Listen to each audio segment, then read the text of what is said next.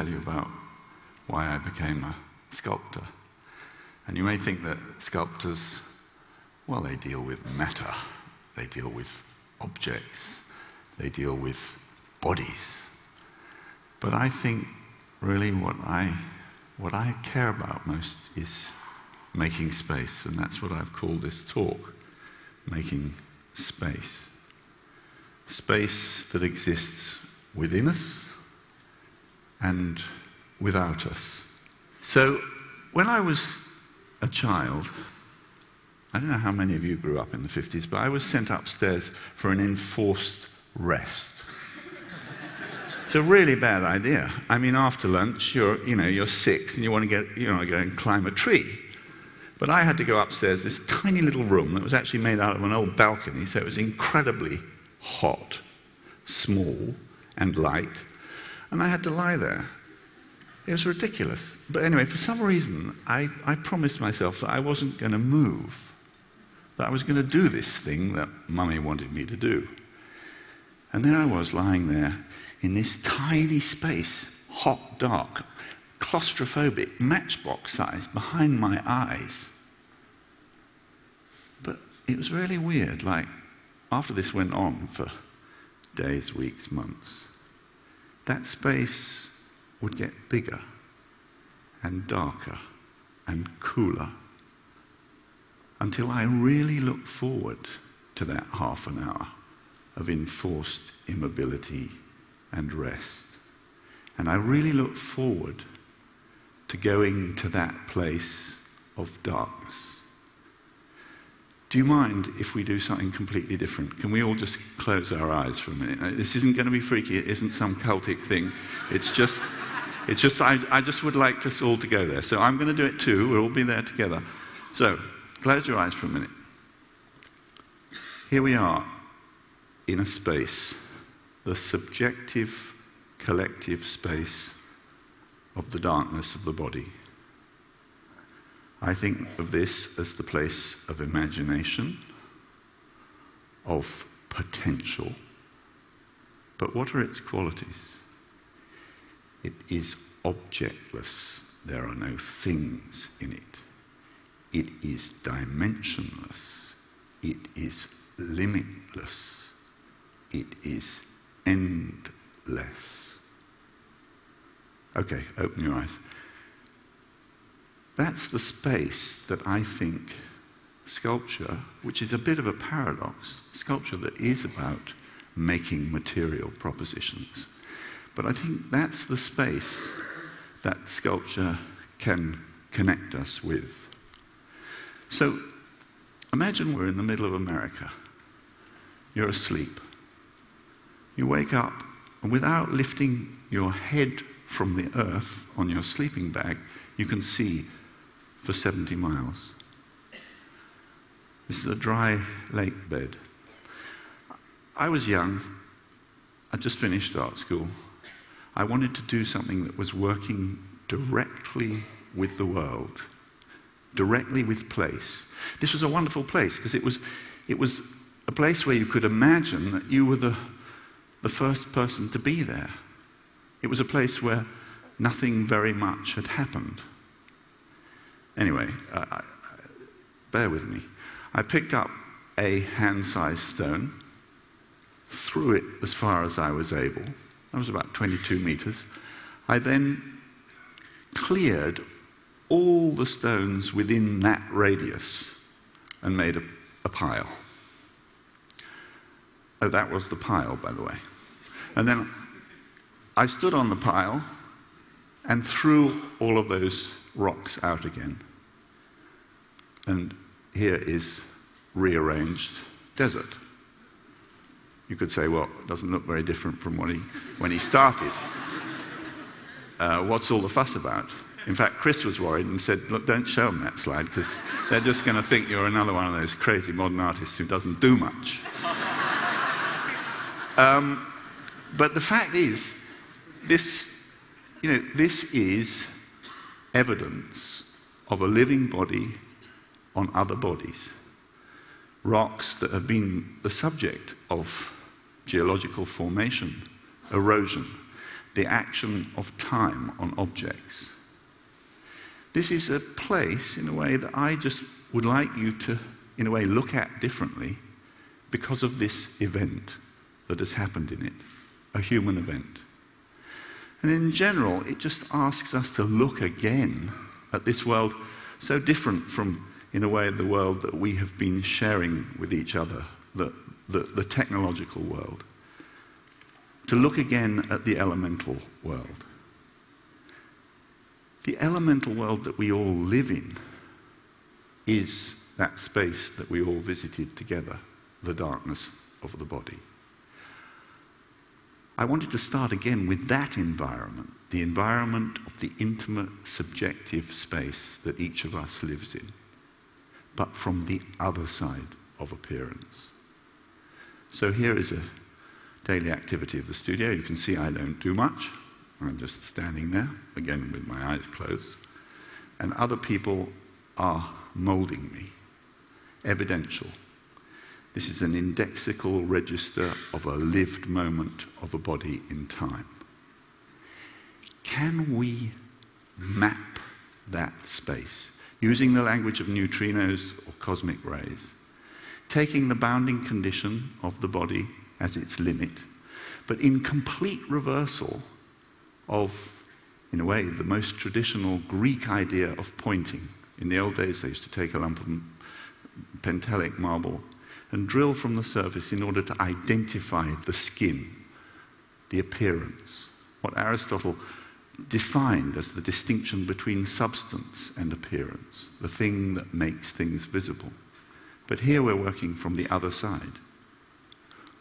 Or can we do it as an exclusive membrane? This is a lead case made around the space that my body occupied, but it's now void.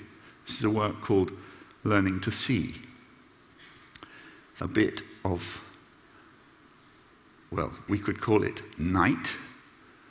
We could call it the 96 uh, percent of gravity that we don't know about, dark matter, placed in space. Anyway, another version of a human space in space at large, but I don't know if you can see. The eyes are indicated. There's it, they're closed. It's called learning to see because it's about an object that hopefully works reflexively and talks about that vision or connection with the darkness of the body that I see as a space of potential. Can we do it another way, using the language of particles around a nucleus, and talk about the body as an energy center. No longer about statues, no longer having to take that duty of standing, the standing of a human body or the standing of a statue, release it. Allow it to be an energy field, a space in space that talks about human, human life between becoming and entropy as a sort of concentration of attention, a human place of possibility in space at large. Is there another way? Dark matter now placed against the horizon. If minds live in bodies, if bodies live in clothes, and then in rooms, and then in buildings, and then in cities, do they also have a final skin? And is that skin perceptual? The horizon. And is art about trying to imagine what lies beyond the horizon.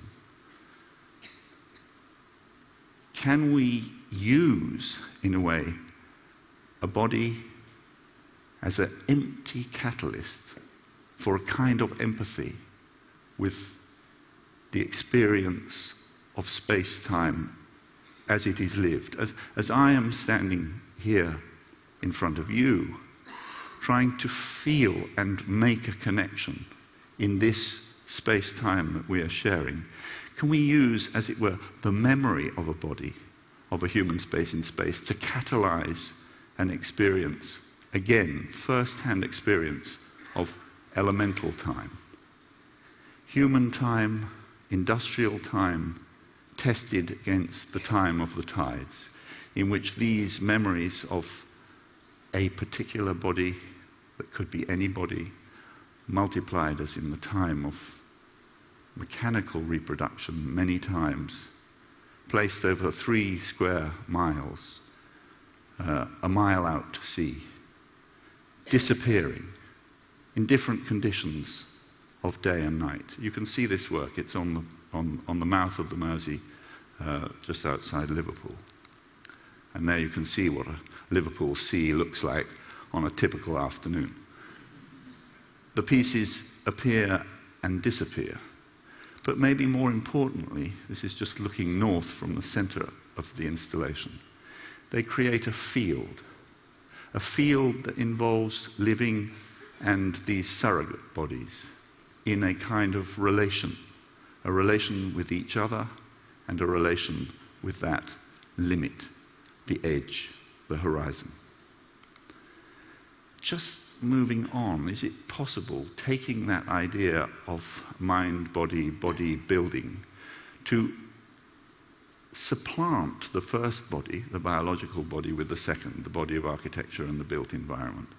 This is a work called uh, Room for the Great Australian Desert. It's at an undefined location, and I've never published where it is. It's an object for the mind. I think of it as a 21st century Buddha. Again, the darkness of the body now held within this bunker shape of the minimum position that a body needs to occupy, a crouching body. There's a hole at the anus penis level, there are holes at the ears, there are no holes at the eyes, there's a slot for the mouth. It's two and a half inches thick concrete with a void interior. Again, a site found with a completely flat 360 degree horizon. This is just simply asking again, as if we had arrived at, for the first time, what is the relationship of the human project to time and space? Taking that idiom of, as it were, the darkness of the body transferred to architecture can you use architectural space not for living, but as a metaphor? And use its systolic, diastolic, smaller and larger spaces to provide a kind of first hand somatic narrative for a journey through space, light, and darkness. This is a work of some proportion and some weight that makes the body into a city, an aggregation of cells that are all interconnected and that allow certain visual access uh, at certain places. The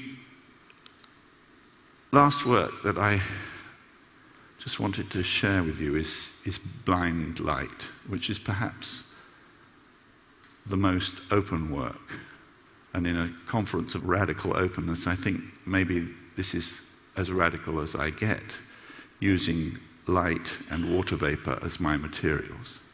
Here is a box filled at one and a half atmosphere of atmospheric pressure with a cloud and with very bright light.